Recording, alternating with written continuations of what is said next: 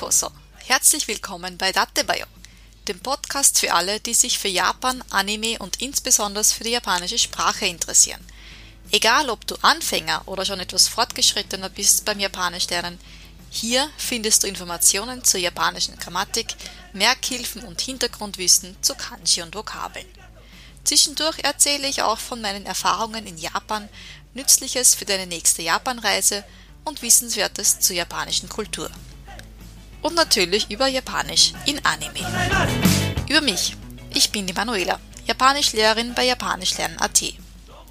Ich begann mich für Japan zu interessieren, als ich sieben Jahre alt war. Es startete alles mit Super Mario und dem Nintendo Magazin. Dort erfuhr ich, dass der Erfinder von Super Mario, Shigeru Miyamoto, ein Japaner war. Was musste das für ein faszinierendes Land sein? Irgendwann mit circa zwölf Jahren begann ich bewusst mit Anime schauen.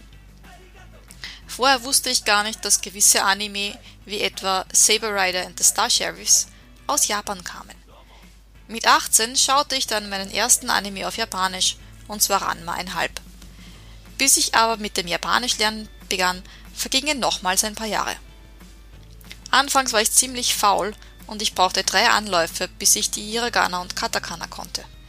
Heute schaffen meine Kursteilnehmer das in circa ein bis zwei Monaten und haben dabei auch gleich einfache Grammatik und Vokabeln mitgelernt. Ich bin übrigens mit einem Japaner verheiratet, lebe in Wien und wir haben ein Kind, das zweisprachig aufwächst. Warum mein Podcast Dattebayo heißt? Na, weil ich diese Satz-Endanhängsel bei diversen Anime-Charakteren entweder cool oder extrem blöde finde. Nur Dattebayo ist beides. Und es gibt dem Satz so schön das gewisse Etwas, so eine Nachdrücklichkeit, damit das Gegenüber weiß, dass das meine Meinung ist. Ja, Datebayo und Varianten, zum Beispiel Kuchinas Datebane, verwendet kein Japaner im japanischen Alltag.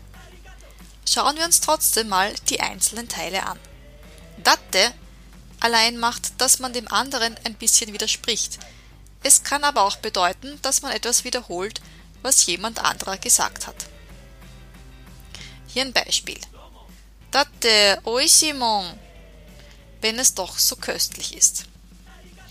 Oishi heißt lecker, mon ist ein kindliches Hervorheben eines Grundes.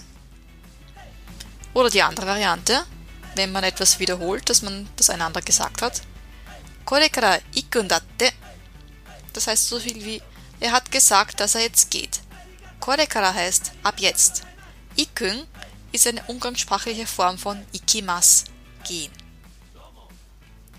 Bei Naruto ist es eindeutig ersteres.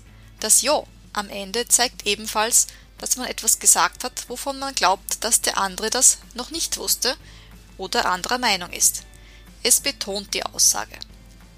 Das Bar dazwischen ist eine Wenn-Form. Datebayo könnte man mit ist aber so übersetzen. Kushina sagt immer, Dateba ne, wobei das ne Zustimmung zeigt. Vielleicht hast du schon einmal gehört, Oishi des ne. Das schmeckt gut, oder? Das oder ist das ne. Es klingt viel weicher als das Datebayo von Naruto. Anime schauen allein wird nicht dazu führen, dass du Japanisch kannst, aber es hilft dir bei der Aussprache und auch beim Vokabellernen. Sei dir jedoch bewusst, dass viele Dinge so wie Datebayo nicht normales Japanisch sind. Meine Empfehlung, lerne Japanisch mit einem Kurs, einem Buch etc. und versuche so viel Japanisch wie möglich in deinen Alltag einfließen zu lassen, zum Beispiel mit Anime. Matanette bayo! Bis bald in der nächsten Folge. Deine Manuela.